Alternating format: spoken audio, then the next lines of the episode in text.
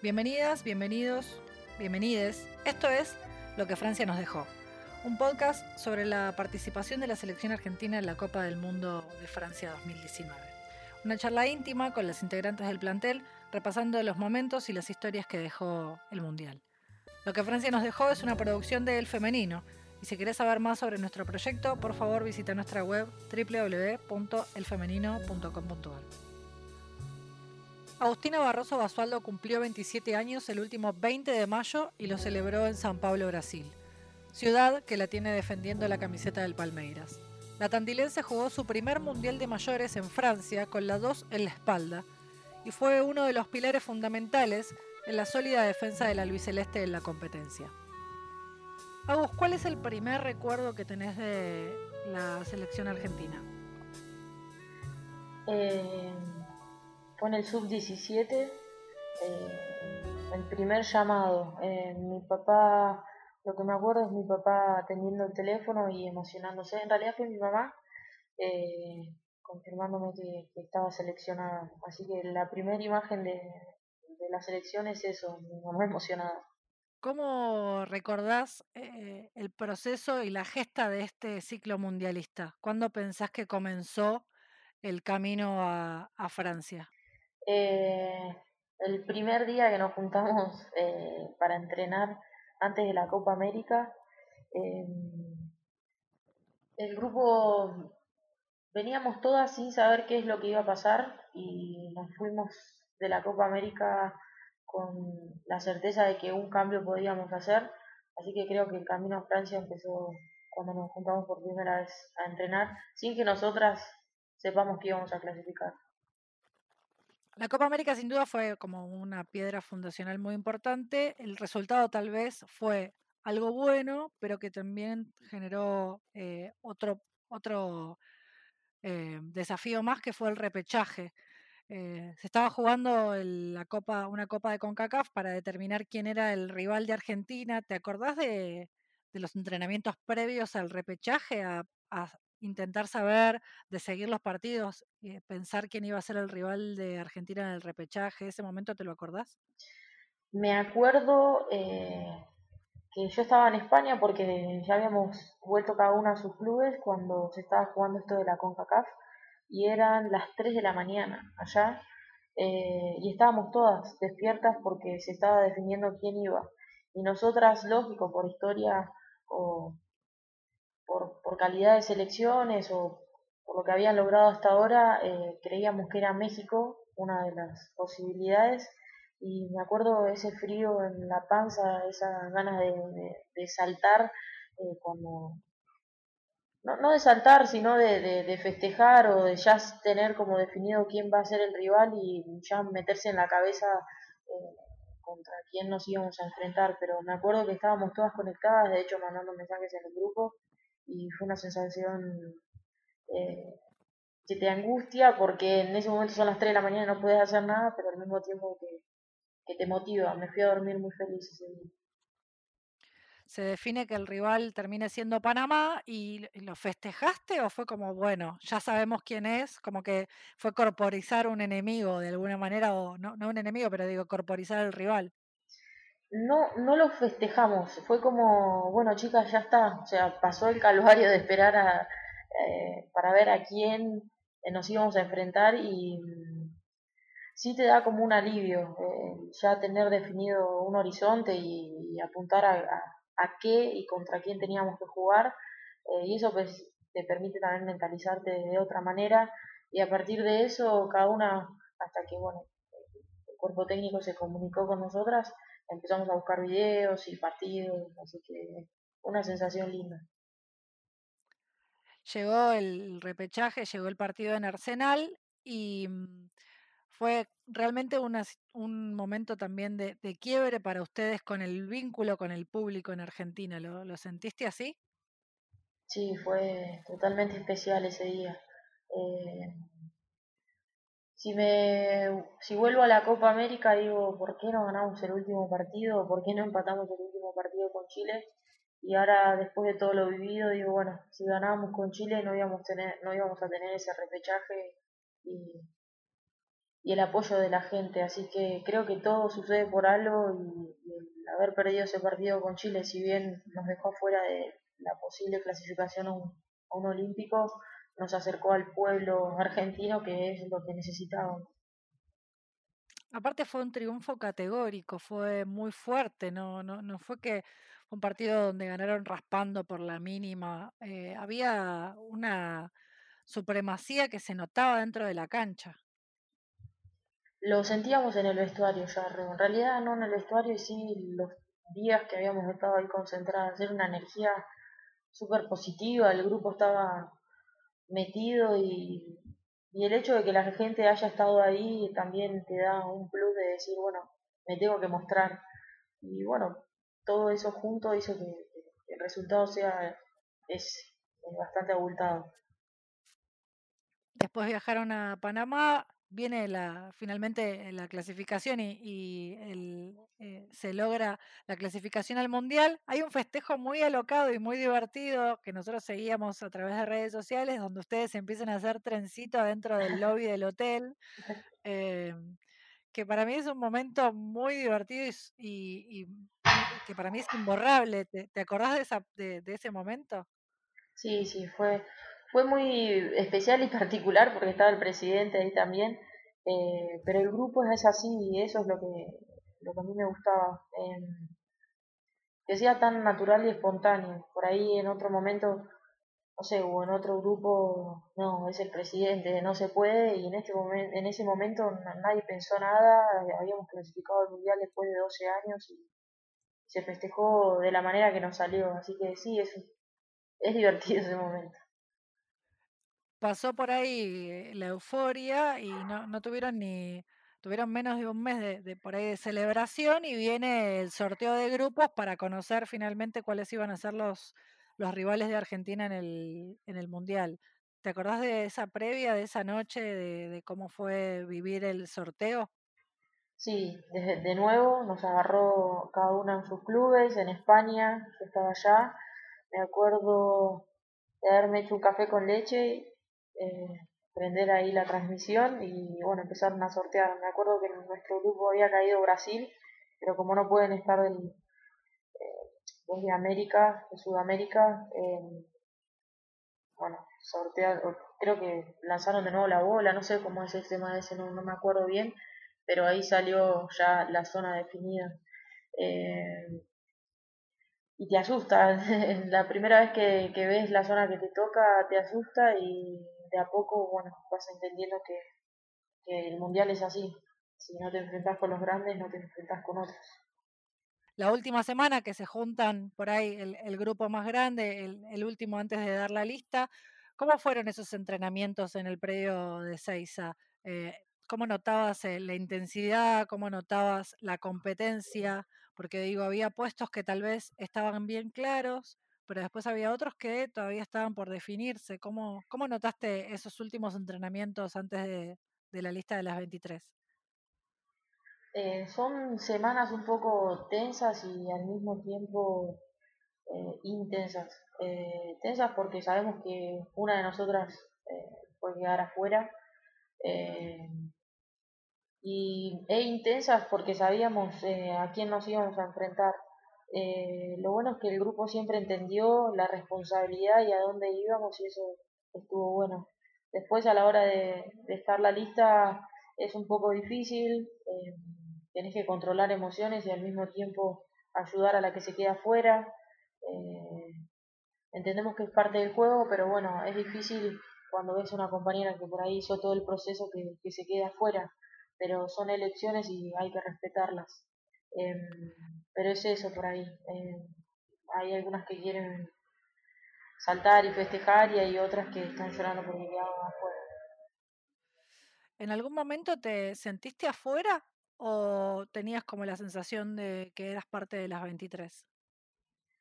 Eh, sí, me pasó en todas las listas. Eh, nunca me confié y siempre dije que sí, que existe la posibilidad tanto de que quede como que no. Eh, lógico, el trabajo y el cómo me entreno y a lo que, cómo me dedico me hace creer y tener fe de que, de que puedo llegar a estar, pero siempre tengo esa, ese porcentaje que me dice, bueno, seguí trabajando firme y concentrada porque puedes quedar afuera también.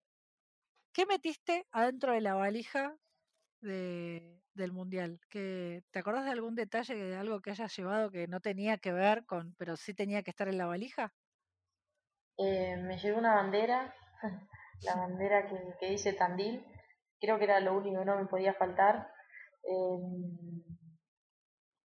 y los botines, creo que los botines nos representan. Eh, es como, sé, para un médico el delantal, para un para un cocinero el gorro, bueno, los, los botines eran lo que no me podía.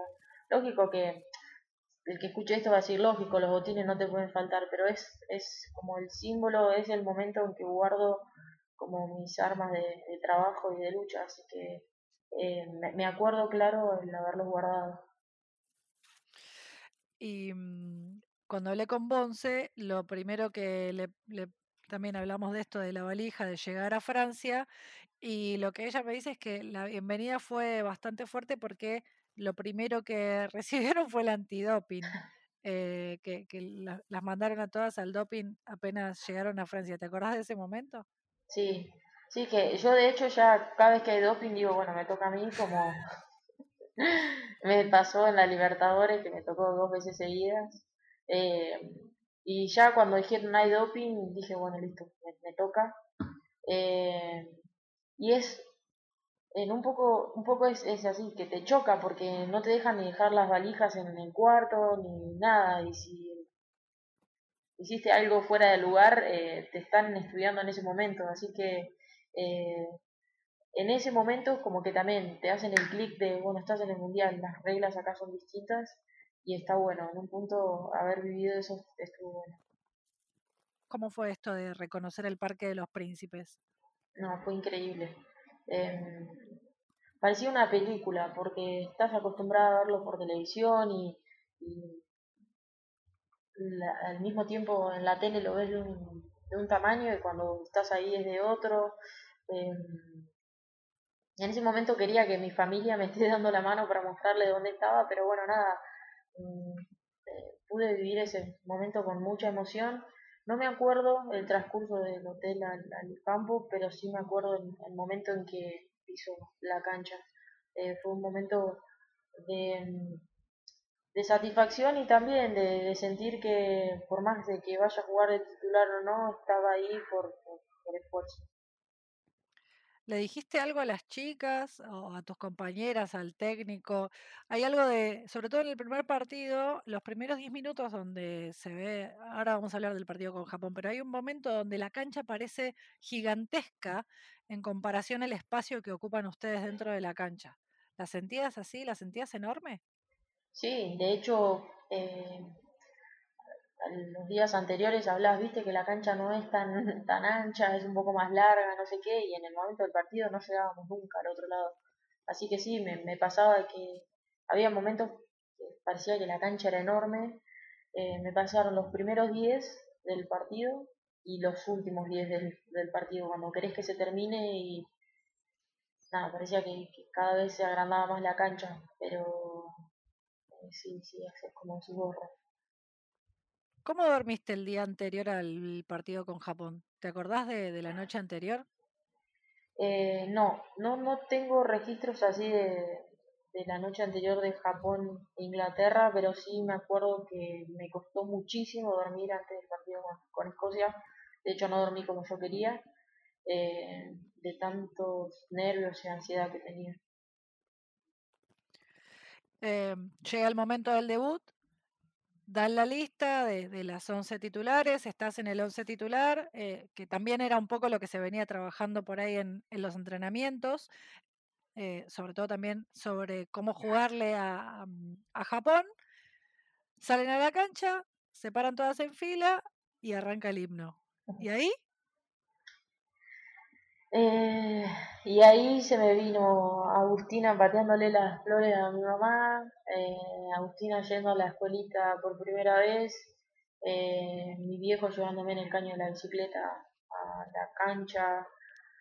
o al colegio, porque la verdad que poca gente sabe la historia de mi familia, pero hubo un momento que fue bastante difícil y se me vino todo eso a la cabeza em, y no lo podía creer, realmente no lo podía creer y al mismo tiempo me estaba inflando. Eh, sentir el himno, estar representando a mi país en un mundial, me estaba llenando de energía ahí. Ahí como la, escena por ahí de donde eh, el resumen del partido se ve perfecto y se ven las caras, la cámara va recorriendo cada una de las caras y es tremenda la emoción que las invade y no, no la pueden contener, pero por otro lado también decís, bueno, no hay que llorar, hay que salir a comernos la cancha y tenemos que sacar el mejor resultado posible. Eh, digo, era, era difícil también, ¿no? Contener esta emoción, pero capitalizarlo, transformarla eh, en, eh, de alguna manera, en algo positivo para poder lograr el objetivo y cómo, cómo se había planteado este partido. Sí, sí, tal cual. Es como que tenés derecho a emocionarte, pero al mismo tiempo tenés que concentrarte y, y enfocarte que, y que las emociones no te ganen, porque a veces que al emocionarse mucho también hace que te pongas un poco más nerviosa o estés un poco más sensible. Entonces es como que tenés que administrar esas situaciones. Em, lo que sí me pasa con el partido de Japón es que los dos días anteriores eh, Carlos había hecho el planteo, nos había explicado cómo quería que juguemos y los entrenamientos habían salido perfectos. Eh, me acuerdo de salir a cortar en jugadas o que la defensa salga bien o que cerremos bien o que el medio salga jugando y era el grupo entero festejando que había salido algo en el entrenamiento y después reflejarlo en el partido, eso creo que es eh, lo más satisfactorio de ese día.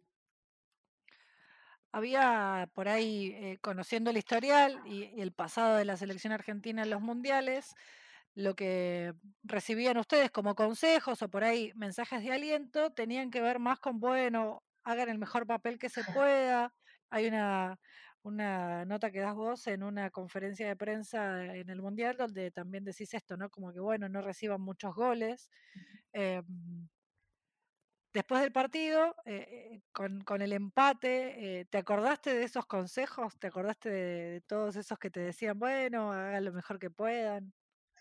Es como una especie de revancha a veces el resultado. Eh, sí, creo que me acordé de esos comentarios durante todo el Mundial pero no de una forma negativa, era una forma como pensando, no nos conocen, no saben lo mucho que podemos dar. Eh, sí, hay comentarios que lógico que te destruyen, pero es también la capacidad de escucharlos de una manera distinta y transformarlos en positivos. Así que sí, me acordé bastante. A medida que pasan los minutos en el partido con Japón, eh, se va desdibujando esta idea del, rival imposible, eh, sobre todo desde el planteo. Ustedes estaban convencidas tal vez del planteo que había hecho Carlos y llevarlo a la práctica reflejó que era posible eh, defender con mucha precisión y con una concentración permanente. El desgaste, imagino, que fue muy grande. ¿Cómo te sentías vos a medida que iban pasando los minutos y el resultado no se modificaba? Em, me acuerdo claro de una pelota que pasa muy cerca en el primer tiempo, que dije, uh, esto va a ser dificilísimo. Eh, y me, me, acuerdo también en el momento en que empezamos a cambiar eh, el como la, la, idea del partido, de que bueno, nos iban a atacar mucho, si bien tuvimos que defender muchísimo, el desgaste fue enorme, eh, ya llegar a los 30 minutos del segundo tiempo, ver que seguíamos 0 a 0 y que las divididas, divididas las podíamos ganar. Eh, que bueno, la delantera que yo creía que era esa japonesa tampoco es tan así como yo la veía en los videos y eso también no es por desmerecer a la otra jugadora, sino es por creer en que realmente podíamos. Eh, por eso te digo, los últimos 10 minutos es como que no, no se terminaban nunca y la cancha se hacía cada vez más larga y parecía como que el reloj corría a propósito o que querían adicionar minutos y en realidad era lo que correspondía. Pero pasa eso, a, medida que el partido se mantiene en cero, crees más en, vos mismo. Una de las perlitas del partido, sin duda, es eh, el diente eh, eh, de, Aldana, ¿no? Y se come este codazo y le vuelan media paleta. ¿Lo viste en el momento? ¿Te diste cuenta enseguida? ¿Cómo te acordás de ese momento? Me acuerdo que Aldi que la golpean y dije, bueno, nada, es una jugada más que Aldi es mucho de ir al roce y es normal que no que les bajen una paleta, pero sí que tenga este tipo de roce. Es el juego de ella. Y me acuerdo que para que Aldi se quede tirada realmente le había tenido que pasar algo. Eh, y reacciono que le pasaba algo, pues no me hablaba y Aldana es de hablar muchísimo. Eh, hasta que bueno, llega el momento que me muestra que le habían, habían golpeado y yo no lo podía creer que, que le esté faltando un diente y al mismo tiempo me tenía que concentrar, pero no, no podía. Era rara, raro ver al Aldana sin un diente y bueno, nada. Una situación atípica y divertida al mismo tiempo. Aparte fue 20 minutos del primer tiempo, bienvenida al Mundial.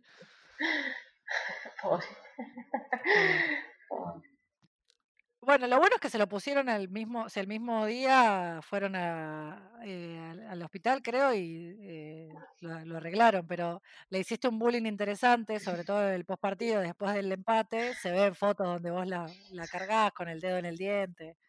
No, en realidad fue más, y alguien me lo dice como, como que a veces somos una sola, la, la, la saga central. Y dije, bueno, si a alguien le falta un diente, yo hago como que me falta un diente también y no se siente tan diferente al resto. Pero siempre con cariño. Muy bien, muy bien. Termina el partido y tal vez el equipo que llegaba como, como Cenicienta eh, le saca, eh, saca el primer punto en, en, un mundial, le empata a Japón, eh, potencia de fútbol femenino. ¿Y ahí qué pasó? ¿Qué te, ¿Qué te vino a la cabeza? ¿Cómo fue ese pitazo final y esa sensación? Em, me acuerdo de la cara de, la mayoría, la veo a la flaca en el piso llorando. Em, lo primero que hago es girar y la veo a Aldi, así que voy y la abracé a Aldi. Em, a la Doc, me acuerdo de la Doc, que creo que Miriam no había entrado de titular. Eh, no sé si capaz algún puede confirmar eso. Eh, tengo imágenes de la doctora barriendo y tirándose de cabeza. Em, y la veo cuando termina el partido como esa sensación de lo logramos. Y después la veo a la zurdita, la veo a Lore Benítez que, que viene sonriendo y bueno, me da esas imágenes, me, es como que me da tranquilidad y al mismo tiempo es como, como un resultado. Eh, a partir de muchísimo esfuerzo, porque realmente nos desgastamos muchísimo ese partido eh, y al mismo tiempo llego al vestuario y estaba muy preocupada porque me habían, me habían lastimado y de hecho yo jugué los últimos dos partidos con un edema óseo muy grande y bueno, nada, mi cabeza ya estaba en, sí, bueno, ganamos este partido, pero no sé si llego al otro cosas que uno se va enterando después, ¿no? Porque digo, también es esto, eh, ganar el, eh, el, primer punto y la euforia que implicaba también eh, de alguna manera validaba el, el, sistema con que habían planteado el partido. Digo, a veces se hablaba del planteo táctico, si había que jugar de la misma manera, si había que cambiar algo. ¿Hubieras cambiado algo del planteo que del partido con Japón? no, la verdad que no, porque quedó claro que muchas veces quisimos atacar y era como que lo forzábamos de más o forzábamos de más la situación y eh, realmente ellas tienen un despliegue, una experiencia totalmente distinta a la nuestra. Eh, y no, si hubiésemos querido jugar de otra manera, sí creo yo, eh, desde mi punto de vista que veo ahora el partido ya se jugó, hubiese puesto una delantera más, así Lobito no tenía que correr tanto. Pero bueno, nada, son, son visiones después de, que haya pasado, ¿no? Carlos le gritaba todo el tiempo, eh, viendo el partido después, eh, Carlos le, le, gritaba todo el tiempo que le iba a quedar alguna, que tranquila, que vamos, pero también era esto, ¿no? Era saber que de alguna manera eh, estaba muy sola y que era muy difícil que se pudiera generar alguna acción de juego porque de alguna manera estaban regalando el ataque para poder controlar mejor la defensa. Y mm, la otra imagen que tengo de Carlos de ese partido es el momento del pitazo final, que se da vuelta y se ríe. Y eh, fue como, bueno, salió. Eh, sí, eh, por el lado de, Soles, resignó totalmente su juego para ayudarnos a defender. Eh, así que es claro y entendible también el, el, fastidio que le puede llegar a generar eso. Eh, es difícil a veces salir de la zona de confort para, para poder ayudar en otra posición que, no en otra posición, pero en otra función que no estás acostumbrado. y lo de Carlos sí, me, no lo vi, pero me imagino que, debe ser eso. Y también me, conociéndolo un poco es como, esa sonrisa es como diciendo, acá estamos, o sea, Argentina es esto, eh, que él siempre lo, lo ha remarcado él hablaba mucho de, confiar, ¿no? Eh, y la ilusión que tenía, pero no, no una ilusión infundada, sino eh, una, una ilusión que partía, creo que del trabajo que ustedes hacían, sobre todo en esto que vos contabas de los entrenamientos, ¿no? Que había una justificación real en creer, porque había fundamentos que ustedes tenían muy en claro y que podían trasladar al campo de juego, más allá de por ahí eh, no tener eh, la preparación necesaria que por ahí tenían otras elecciones, pero había fundamentos y armas suficientes para poder plantarse de igual a igual y finalmente termina dando su fruto. Sí, tal cual. Em, igual eh, hay selecciones que vienen trabajando hace años. Nosotras, desde la Copa América hasta el Mundial, creo que dio un año y medio de trabajo. Eh, es poco tiempo, realmente fue un proceso muy rápido.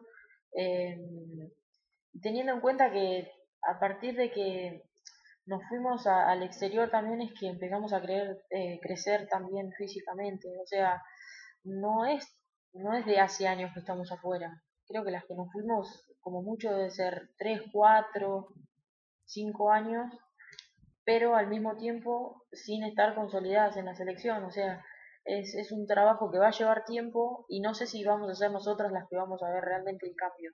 Viene Inglaterra, antes de, esta planificación, en Buenos Aires obviamente había como mucho revuelo por lo que estaba pasando y por lo que significaba el primer punto en el Mundial, pero eh, hay un momento muy divertido también, que es como un micro, eh, un microcuento o una mini historia dentro del Mundial, que es cuando viajan a Le Havre, van a reconocer el campo de juego, el estadio Ocean, y se cuelgan todas del travesaño.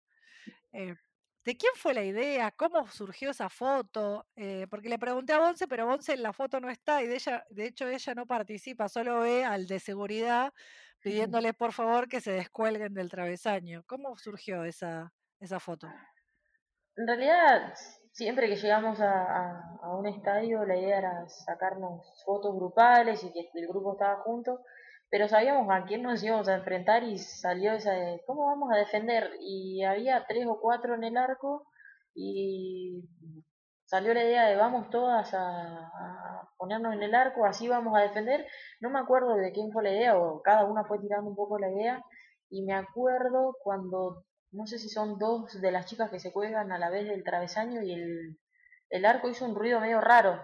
Y tengo el video de hecho que gritan porque parecía que se iba a venir abajo. Y ahí fue cuando el seguridad fue a pedirnos que paremos de colgarnos, pero inconscientemente no, sabíamos que nos íbamos a tener que parar así, porque Inglaterra venía muy fuerte. El planteo con Inglaterra tal vez eh, era bastante similar en cuanto al esquema que ustedes iban a plantear en, en cuanto a lo defensivo, pero Inglaterra no jugaba igual que, que Japón y probablemente eso generó los espacios, los huecos y, que les costara tanto poder plantarse. Eh, ¿Funcionaba por ahí en, el papel? ¿Había una idea que después en la cancha tuvieron que modificar? Eh, a medida que empieza a generarse las jugadas o empieza el partido, eh, te vas dando cuenta de dónde estás fallando y eh, en el transcurso del partido te vas acomodando. Pero realmente Inglaterra tenía un juego mucho más dinámico que el de, el de Japón. Japón por ahí era más de tenencia eh, y encontrar el espacio para e Inglaterra realmente te generaba el espacio, ellas mismas se generaban el espacio, eh, arrastrando una marca, eh, haciendo salir dos jugadoras del medio para que infiltren dos delanteras, o sea, fue difícil porque en ningún momento me acuerdo de haber estado cómoda, de haber dicho, bueno, pasó una jugada, me relajo. Y te vuelvo a repetir, Rob, yo jugué ese partido con muchísimo dolor. De hecho, mi, fue mi pie derecho el que me lastimé, mi pierna hábil, y cada vez que tenía que dar un pase, eh, lo sufría. Así que nada, no, en ningún punto me sentí cómoda en ese partido. Un partido que se iba abriendo mucho. Eh, lo que termina sucediendo también es otra historia dentro del Mundial que es el momento del penal que Vanina Correa le ataja a Nikita París. Eh, y además, porque el partido, más allá de la intensidad que manejaba Inglaterra y los espacios que generaba y lo que parecía que podía llegar a lastimar, el resultado seguía siendo 0 a 0 y lo fue durante mucho tiempo eh, durante el partido, casi la mayoría del partido, el, resultado sigue siendo 0 a 0. Hay una, un malestar, una incomodidad, un fastidio de parte de las jugadoras inglesas que de alguna manera se refleja en, en, esto que vos decís, ¿no? que era muy difícil, pero ustedes no podían aflojar porque en cuanto aflojaban, se venían y en cuanto venían, eh, lastimaban. Eh, ¿Te acordás el momento del penal? Eh, obviamente que también lo vamos a hablar con Bani, pero yo lo volví a ver en, en el resumen y también hay algo de enigmático en cómo ella mira y cómo se queda plantada. Digo, ¿lo, lo miraste? ¿No quisiste mirar? ¿Cómo fue ese momento? Eh, normalmente no miro los penales, de hecho te voy a confesar que los penales de los panamericanos los vi hace poco acá, porque aparte me genera nostalgia y me pongo mal y nada, soy medio así. Eh, mi personalidad es así, a veces no sé si está bien o mal, pero eh, lo vivo muy intenso a las cosas que hago em, y me acuerdo, sí, ese penal lo vi y me acuerdo van volando y lo que más risa me dio de, ese penal es que nos colgamos de Vanina y la pelota salió de un córner. O sea, si sacaban rápido, nosotros estábamos festejando. Vanina ataja el penal, la pelota se va al córner, ella se levanta y vos casi que te le colgás y casi que la noqueás. Sí, sí, me puteó en ese momento. Después en el entretiempo, ahí me putea y en el entretiempo me dice, Agus, controlate porque, claro, la podría haber lastimado. Y y nada, es la euforia, no, no medí la, la emoción en ese momento, por eso te digo, hay que medir las emociones a veces. Y ahora vemos el penal y se mata de risa, pero en el momento me, me bastante. El partido sigue 0 a 0 hasta que, bueno, en un momento medio que se abre y, viene, el gol de Inglaterra viene de una contra. Em, ¿Le encontraste, lo volviste a ver? ¿Le encontraste una falla? ¿Encontraste qué era lo que tendrían que haber hecho? ¿Quién, cómo, ¿Lo pudiste desmenuzar? Eh, sí, eh, hoy no me acuerdo bien clara la jugada, pero me acuerdo que era Steffi que estaba en el lado derecho con la pelota. Creo que va a ser un pase o le roban la pelota, no sé. Y la defensa realmente estaba bastante abierta porque estábamos atacando y era para generar nada, espacios y para darles opciones de juego a la que tiene la pelota. Y salen de un contragolpe, creo que la lateral no no llega o le gana la espalda a la lateral. Y me acuerdo que cuando tiran el centro la pelota me pasa... Yo tengo la imagen de que me pasa la pelota dos centímetros, después no, no sé, no me acuerdo bien. Me pasa muy cerca la pelota y veo que a Aldi le gana la espalda, una cosa así. Y me dio mucha bronca ese gol porque nos podríamos haber parado distinto, podríamos haber controlado la situación distinta. Pero bueno, nada, era la dinámica del partido y, se dio de esa manera. En ese partido hubieras cambiado, ya con, con el diario del lunes y con el resultado, eh, hubieras planteado algo distinto. Tal vez en, Japón era, eh, tal vez en algún momento del segundo tiempo cambiar o ponerlo en delantera. Con Inglaterra, ¿hubieras hecho algo distinto? No, con Inglaterra no, no, no, no porque era fue un partido mucho más intenso, eh, tanto físicamente como, como técnico y táctico. Eh, es un partido muy complicado. En ese sí que no hubiese cambiado nada. Eh, sí, por ahí a la hora de tener la pelota muchas veces nos desesperábamos porque teníamos miedo de errar o por el miedo de que nos roben la pelota y que nos agarren de contragolpe. Creo que tendríamos que haber tenido eh, más tranquilidad tanto en el de Japón como en el de Inglaterra. Pero son cada uno tiene un factor distinto. En, el primero era el debut, eh, bueno, era un partido especial y en el de Inglaterra nada, el partido mismo no nos dejaba. ¿Cuánto tiempo tardaron en dejar atrás Inglaterra y ya pensar en, en Escocia? Creo que lo que nos hizo, lo que nos hizo ver que estábamos bien eh, fue que las jugadoras de Inglaterra nos vengan a saludar. Creo que, por lo menos a mí en lo personal, me, en un punto me sorprendió. Eh, son situaciones por ahí especiales eh, que hacen que digas, bueno, nada, ya estaba, fue un partido, dejamos todo, que ellas nos vengan a saludar es como realmente les costó. y ya el otro día estábamos enfocados en lo que venía. lógico, perder no le gusta a nadie, pero perdimos con un sabor medio especial. Eh, por eso creo que nadie se reprocha nada en ese partido. Y venía Escocia, que era tal vez, eh, o el que se pensaba que era el rival más accesible, eh, y lo, lo, prepararon así, lo, lo prepararon con esa mentalidad, o también a medida que veían los resultados del grupo, decían, che, pará, al final o sea, hay que ganarle a todos y no había que eh, como ningunear tampoco al último rival. No, de hecho... ¿Sabes qué? Y voy a agregar algo. ¿Tenían el fantasma de Chile en la cabeza? ¿Tenían esta idea de que eh no nos pase como Chile? No, e-, ese fantasma vino en Panamá.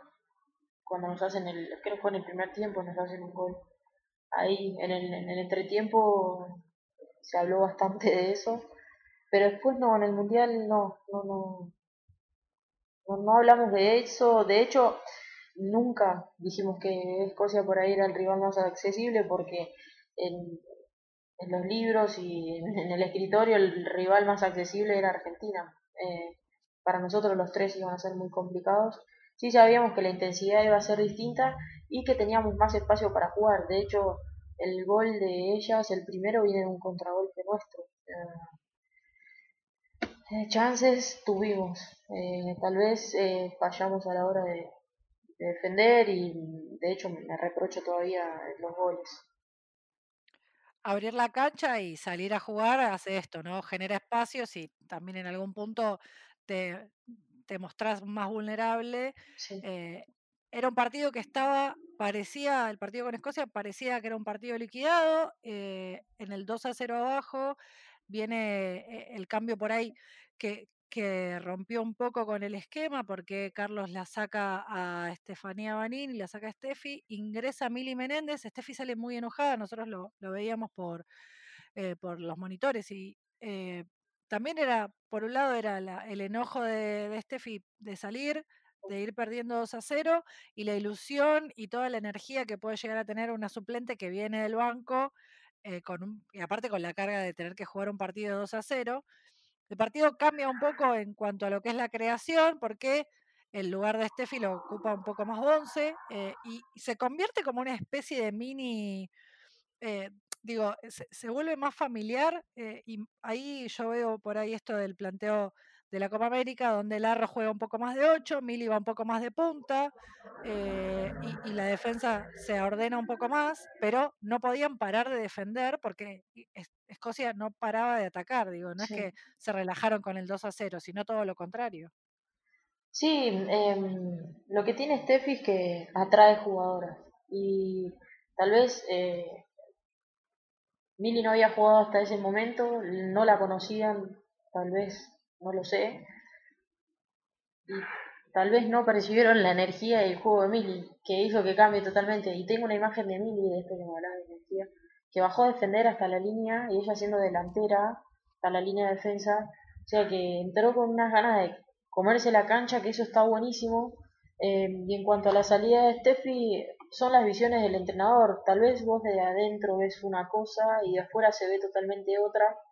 Eh, pero sí, si bien Mili y Dali, que entra después, eh, cambian por ahí esto de, tener un poco más la pelota o generar un poco más o darle la, más la pelota a Once, eh, no podíamos dejar de, defender. De hecho, hasta lo último ya se estuvieron atacando.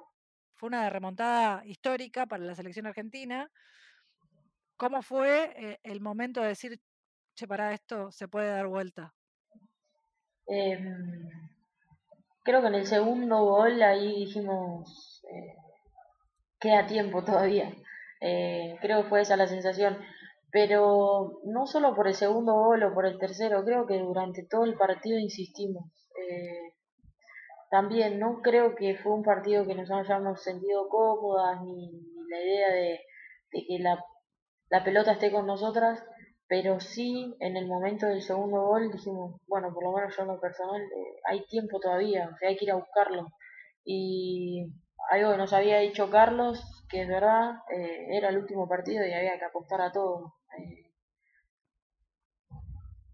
Aparte el primer tiempo es, el primer tiempo es un 1 a 0, ahí con, o sea, se van al, al entretiempo 1 a 0 abajo, con lo cual había de alguna manera estaba el partido abierto, no, no era. Y el 2 a 0 también lo era, pero después se va complicando y, finalmente termina sucediendo esto, ¿no? Que se llega a un 3 a 2 donde aparece esta situación de, del penal eh, y, todo lo que implica que el penal aparte se lo cobren a una defensora. ¿Vos te diste cuenta que, estaba haciendo Aldi en el área? Tipo... No, Aldi a veces es... Em, en realidad a mí me encanta Aldi la manera de, jugar y la tranquilidad que tiene y las decisiones que toma y em, muchas veces es eh, cubrirnos. Y en ese momento me dijo, wow, yo me voy al ataque y le dije, anda, porque ya está, o sea, estábamos perdiendo, no, no, no teníamos más nada para, para perder. eh, y me dijo, me voy, me voy al área, y le digo, bueno, anda, como también ha pasado en otros partidos que me dice, eh, me voy arriba a atacar, ay, anda, o sea, yo te cubro. Y fue eso lo que pasó, me dijo, wow, tengo que subir, tenía la necesidad y estaba sintiendo que tenía que ir y pasó lo que pasó eh, pero siempre tomamos decisiones y está bueno que sea en conjunto también. La cancha ya a esa altura era un hervidero y Argentina era local en el Parque de los Príncipes. Eh, ¿Vos escuchabas lo que pasaba fuera de la cancha o estabas metida en el partido? Se escucha, cada vez que te atacan o pasas cerca del arco, uh, eh, y me acuerdo que ese día estaba inclinada la cancha para Escocia, no, no inclinada la cancha, la gente estaba luchando sí, eh, por Escocia. Y a medida que fue pasando el partido la gente empezó a gritar por nosotras. De hecho fue lo que pasó que empecé a arengar a la gente de Argentina que no sé, eran como mucho 30 personas y me acuerdo de la situación, el estadio entero eh, gritando por nosotras, gente que grita el gol, o sea, el estadio gritó el gol de Bonce, el tercero. Eh, fue, una locura ese día también eh, hablando con Bonza, recorriendo por ahí todo lo que, lo que fue eh, desde el momento que dictaminan el penal, cuando ella decide patearlo, cuando lo atajan, cuando el VAR vuelve a, dar la revisión y finalmente lo patea otra vez. Ahí es donde vos como que tomás esta posta de decir, bueno, yo no, lo único, o sea, te, te salió de decir, bueno, es lo que tengo que hacer eh, era una manera también de liberar por ahí la, la, tensión que, generaba el, momento. Sí, en realidad veo a la gente de Argentina cantando y sentía la necesidad de que tenían que cantar más alto. Eso fue lo que me pasó por la cabeza. Griten porque griten, no sé, me salió eso. Eh, y lo único que podía hacer en ese momento fue fue hacer eso. de verdad me dan ganas de a mí también cantar y aplaudir, pero bueno, nada, estaba dentro de la cancha. Pero sí, desde mi lado me tocó hacer eso.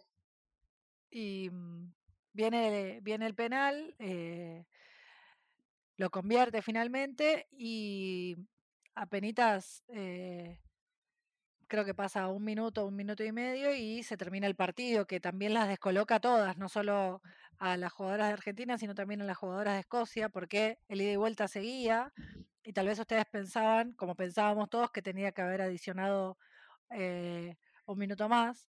Eh, te, quedaste como, em, como atónita por la situación. ¿Cómo fue eso, e, eso que te, te termina en el partido, como que no, no, no pudieron seguir? Me, tengo una mezcla de sensaciones. Primero, tengo la, sensación de alegría de, haber empatado un partido que lo creíamos que no íbamos a poder cuando nos hacen el 3 a 0 eh, y haberlo remontado de esa manera me, me, genera, me emociona. Del lado deportivo veo que nos quedamos afuera, si bien teníamos que esperar resultados, ya no dependía de nosotras y es muy difícil eso. Eh, me queda el sabor de que no tuve un buen partido, eso también en lo personal. Eh, me da bronca haberme lastimado en el primero. Eh, como que se me juntan muchas cosas y el y ese fue como un baldazo de agua fría. Listo, se cortó acá, se terminó acá. Fue así como lo sentí. listo, hasta acá llegó. Y creo que todas nos quedamos como, no hay más nada, o sea, ya está. Termina el partido y es lo que vos decías, no había que esperar los, los resultados de los otros partidos para ver si todavía había chance. Finalmente eh, los partidos tenían que terminar empatados, eh, no, no, termina sucediendo eso, termina eh, ganando Chile y ganando Camerún. Em, y Pierde Chile al otro día. Claro, y, se termina el, se termina el mundial. Eh, ¿Cómo fue? Eh, lo hablábamos por ahí, eh, lo hablamos varias veces, pero digo, tuvieron una reunión de despedida en, en el hotel, todas juntas, que los que estábamos en el hotel en, en París, que estábamos esperando para tomar imágenes de ustedes subiendo al micro, pegando la vuelta a Argentina. Realmente fue un momento de, tristeza y de profunda congoja, o por lo menos así la veíamos nosotros desde afuera. Sí, se, se hablaron muchísimas cosas en, esa reunión, eh, pero lógico, tener que despedirse eh, tan rápido de una competencia también es horror. Es, es, difícil porque llegas con muchísima ilusión y te vas con las manos vacías, en el sentido de que no nos llevamos eh, nada de, de, un campeonato, un subcampeonato, cada uno quiere llegar hasta el final. Lógico, nos llevamos muchísima experiencia, de hecho el Mundial es un antes y un después, te cambia la cabeza totalmente, eh, pero también había cosas como grupo que había que solucionar, eh, pero nada, creo que estas cosas suceden en, cualquier grupo de trabajo también. Eh, después de eso, automáticamente el próximo paso, el, eh, la, situación siguiente es la recibida que ustedes tienen en Buenos Aires, que tal vez pasa de ser como el momento más triste, la despedida de ustedes en, en Francia, en, en, París, y eh, un montón de, aparte en un horario bastante difícil, era las 6 de la mañana, y el aeropuerto atiborrado de gente recibiéndolas, que imagino que de alguna manera fue como un, un darse cuenta de lo que significaba lo que habían hecho en el Mundial. Sí, fue, fue una locura ese día. De hecho, eh, nos llegaban imágenes de las están esperando en el aeropuerto, pero jamás en mi vida me iba a imaginar que iba a ir tanta gente, que iba a ser imposible pasar con el carrito, que no iba a encontrar a mis papás en el aeropuerto porque estamos acostumbrados a que llegamos y siempre es la familia la que está ahí. Y ese día era una locura. Eh, y ahí es cuando empezás a entender qué es lo que habíamos hecho. Eh, y cómo la gente te empieza a mirar distinto y vos decís, pero esto que hice lo vengo haciendo hace años y hoy estoy representando a una nena que la está luchando desde abajo también. Entonces, bueno, te empiezan a hacer clic en la cabeza y empiezas a entender un montón de cosas eh, y realmente que me pone feliz y soy afortunada de haberlo vivido. Este podcast se llama Lo que Francia nos dejó, eh, de alguna manera reviviendo lo que significó la experiencia mundialista para eh, las integrantes de la selección argentina. Eh, y mm, para justificar el nombre, lo que quiero preguntarte es, ¿qué te dejó Francia? Me, me cambió, me cambió como deportista, como atleta, me, me hizo ver las cosas de otra manera, me hizo crecer, no solo como, ahora sí, no solo como atleta, sino como persona también. Eh, y me dejó eso, eh, el trabajo. Con trabajo eh, se consiguen las cosas. Tal vez no todo el mundo lo vea de esa manera, pero a mí me dejó eso. Con trabajo se consiguen las cosas. Gracias, Aus. Gracias a vos, Llegamos al final. Esto fue Lo que Francia nos dejó, un podcast sobre la participación de la selección argentina en la Copa del Mundo. Hasta el próximo capítulo.